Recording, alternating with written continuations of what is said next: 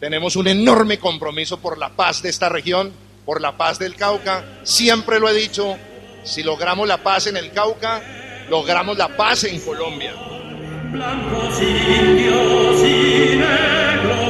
Blancos, indios y negros, una sola ilusión, reza el himno del departamento del Cauca, la misma ilusión que en noviembre de 2022 expresó el entonces ministro del Interior Alfonso Prada durante los diálogos regionales vinculantes en el municipio de Santander de Quilichao. Unas 3.000 personas venidas de los 13 municipios del norte del Cauca se sentaron a armar entre todos un rompecabezas a simple vista irresoluble, el destino de su territorio en tensión. Ya en la mesa de indígenas está el ministro del Interior y creo que ya está la vicepresidenta allí. Hoy no podemos tapar el sol con un dedo, hoy hay un conflicto interétnico, un conflicto con sectores empresariales. Francia Márquez, la vicepresidenta del país, nació en La Toma, un corregimiento del norte del Cauca habitado por la comunidad negra desde que se abolió la esclavitud y olvidado por el Estado colombiano durante los 150 años que nos separan de esa fecha. No podemos permitir que terminemos agrediéndonos entre hermanos, entre pueblos, entre comunidades. Al final todos hemos vivido la exclusión y la marginalidad. Tenemos que plasmar una ruta que nos permita a todos convivir, porque como ustedes dijeron, del Cauca no se va nadie, aquí nos quedamos todos. Cauca es uno de los departamentos con mayor pluralidad étnica, variedad de organizaciones sociales y biodiversidad del país. La concentración de la tierra es más alta que el promedio nacional y sus problemas son más viejos que el mismo surgimiento de la República. Todos los problemas rurales de Colombia están en el Cauca, centralizados y maximizados. Son problemas que tienen 400 años. Edwin Novoa, investigador de la Asociación Ambiente y Sociedad, experto en tierras. Es el único departamento del país que confluye los dos sistemas selváticos de Colombia, el de Amazonía y el del Pacífico. Y está la parte del norte del Cauca que es andino. También tenemos afrodescendientes, campesinos, indígenas, digamos de todas las categorías, porque entonces están los resguardos coloniales, resguardos republicanos, los resguardos contemporáneos, consejos comunitarios titulados, los no titulados, y también tenemos todas las formas de protección de la tierra, o sea, parques nacionales, parques regionales, áreas de reserva de la sociedad civil, zonas de reserva forestal. Hay tierras productivas pero también hay muchas zonas que no. Por ejemplo, las zonas de los páramos son laderas, unas zonas de reserva forestal tienen usos restringidos, las zonas de parques también tienen usos restringidos y en los consejos comunitarios pues también tiene uso restrictivo porque es consejo comunitario y tiene que cumplir una función ecológica. Aparte de eso, 30 y 40% de las tierras productivas ya están ocupadas por los ingenios azucareros. Tierras productivas puede ser que sí haya, pero jurídicamente no están tan disponibles entonces no es que quede tampoco mucha tierra. Y aparte todos los conflictos que eso genera. Los conflictos por tierras en el norte del Cauca vuelven a agitar la tranquilidad de municipios como Padilla y Guachiné. En las últimas horas se volvió a registrar tensión entre las comunidades, lo que originó que el presidente electo Gustavo Petro llamara a la calma y al diálogo. Conflictos que saltaron a los titulares de prensa en 2022 cuando el primer gobierno de izquierda de Colombia echó a andar la reforma agraria, esa enorme deuda histórica del Estado colombiano con las zonas rurales del país. Pues que se pueda también hablar de un territorio intercultural. Mosaico de identidades y de conflictos interétnicos e interculturales, el Cauca también padece la presencia de todos los actores armados, la guerrilla del ELN, disidencias de las FARC, grupos criminales llamados post-FARC y varias bandas de paramilitares al servicio del narcotráfico y los grandes intereses económicos. Una política también clara y concreta frente a la reivindicación de los pueblos originarios. no se da la solución. En los diálogos vinculantes del norte del Cauca, esa suerte de iglesia griega que el presidente Petro y la vicepresidenta impulsaron por todo el país, comunidades y sectores eh, lanzaron propuestas de desarrollo para la región y los cultivadores de caña en norte del Cauca, ¿cuántas hectáreas le van a vender al gobierno para solucionar el problema, el conflicto de la tierra? ¿Sería que eso las voces también se cruzaron dejando entrever un conflicto local de vieja data e ignorado por el resto del país. El enfrentamiento entre indígenas, afros, campesinos y cañeros por el acceso a las tierras planas del norte caucano, la región del departamento en donde más comparten territorio. Mucho gusto. Rafael Zúñiga Enríquez, director territorial Cauca y Huila de la Unidad de Restitución de Tierras. Mucho gusto, Aldemar Moreno, trabajador de Incauca. Pues yo le hice una pregunta sobre el tema de restitución de tierras, porque mi papá sufrió un desplazamiento en el 2005 y pues no hemos podido hacer el trabajo como tiene que ser para que la tierra se le sea vuelta a mi papá. Está ubicada en el departamento del Cauca, norte del Cauca. Aldemar Moreno, víctima del despojo de tierras, también es uno de los trabajadores de los ingenios azucareros, quienes defienden su derecho a laborar y se oponen a las tomas indígenas de las tierras destinadas al monocultivo de la caña. Pues nosotros también hemos sufrido lo que es el conflicto en el departamento del Cauca. Y como trabajador de un sector azucarero, pues también nos vemos perjudicados por el tema de, de las invasiones o de la recuperación de la madre tierra, como le llaman los compañeros indígenas.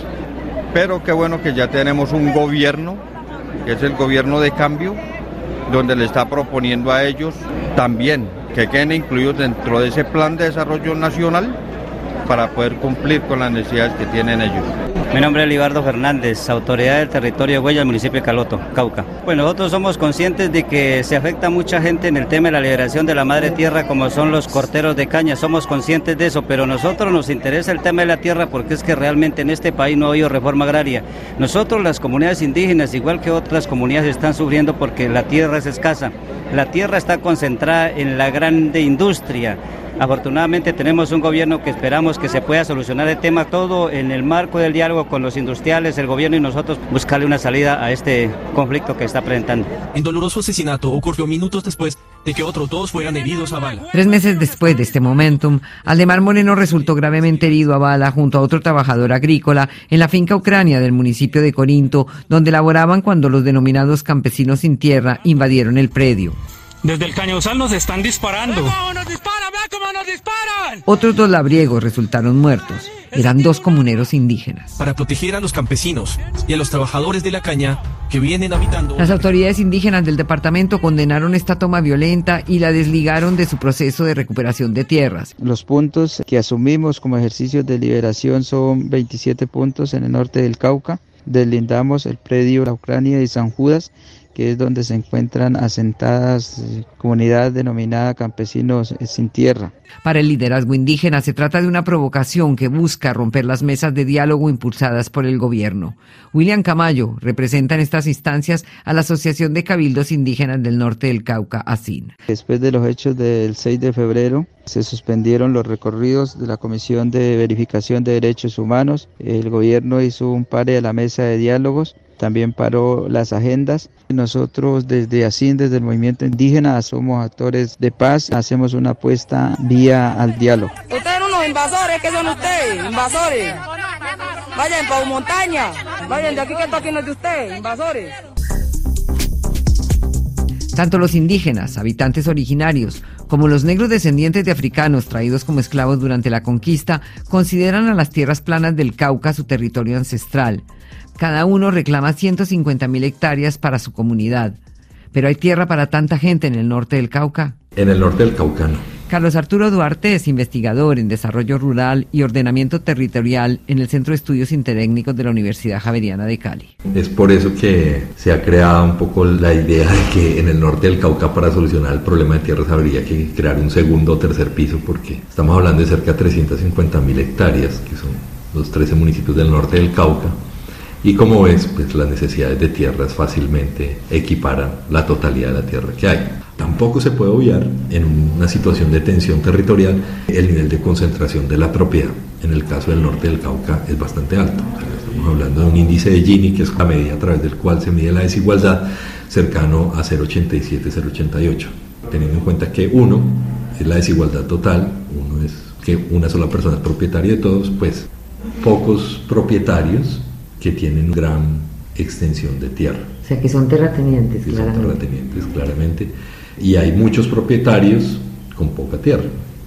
Paradójicamente, las tensiones territoriales tomaron un matiz étnico y cultural a partir de la vanguardista Constitución de 1991, que si bien revitalizó las etnias, les concedió derechos a escala diferente indígenas tienen una protección reforzada, afrocolombianos otra, campesinos casi no la tienen desarrollada. Podríamos decir sin duda que el campesinado, de ser el sujeto privilegiado de las reformas agrarias en el siglo XX, con la constitución del 91 pasó a ser un sujeto invisibilizado y marginado. Entonces, ese multiculturalismo sin interculturalidad, es decir, que obligan casi que a cada persona se identifique unilinealmente cuando en algunos lugares, si mi papá es afro y mi mamá es indígena, yo porque tendría que elegir una sola identidad, pero el sistema colombiano el de derechos te obliga a identificarte como miembro de un resguardo o de un consejo comunitario. De las dos puedes entrar en problemas de no pertenecer a ninguna de las dos. Entonces ese es un sistema que no hay que tampoco estigmatizarlo porque fue pionero en América Latina. Colombia fue de las primeras constituciones multiculturales, pero por eso mismo se diseñó de una manera a rajatabla con respecto a la identidad. ¿Por qué? Porque en ese momento venían de un proceso de negación y estigmatización a estas identidades étnicas. Entonces, afrocolombianos pobres, trabajadores afrocolombianos pobres, indígenas vulnerados, campesinos sin tierra, terminan enfrentándose entre ellos por un sistema que les da derechos con alcances diferentes. Dejen de caer en la trampa de un conflicto interétnico local que tiene su razón, sí, ¿cuál es la razón? La tierra Claro, pero si la tierra es la excusa y nos matamos entre nosotros, está matando al pueblo. En sus visitas al norte del Cauca, el presidente Gustavo Petro ha aguijoneado a indígenas y negros por permitir que sus diferencias sean atizadas por poderes que obtienen con ello réditos políticos y económicos. Entonces, a ver si indígenas se matan con negros o negros matan indígenas. ¿Y qué es todo eso?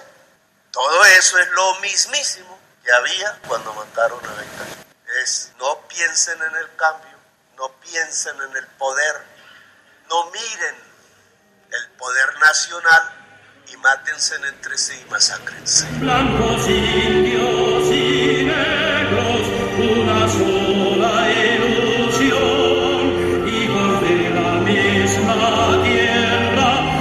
Desde el norte del Cauca, Colombia, escucharon un reportaje de Angélica Pérez con Pierre Sanuto en la realización.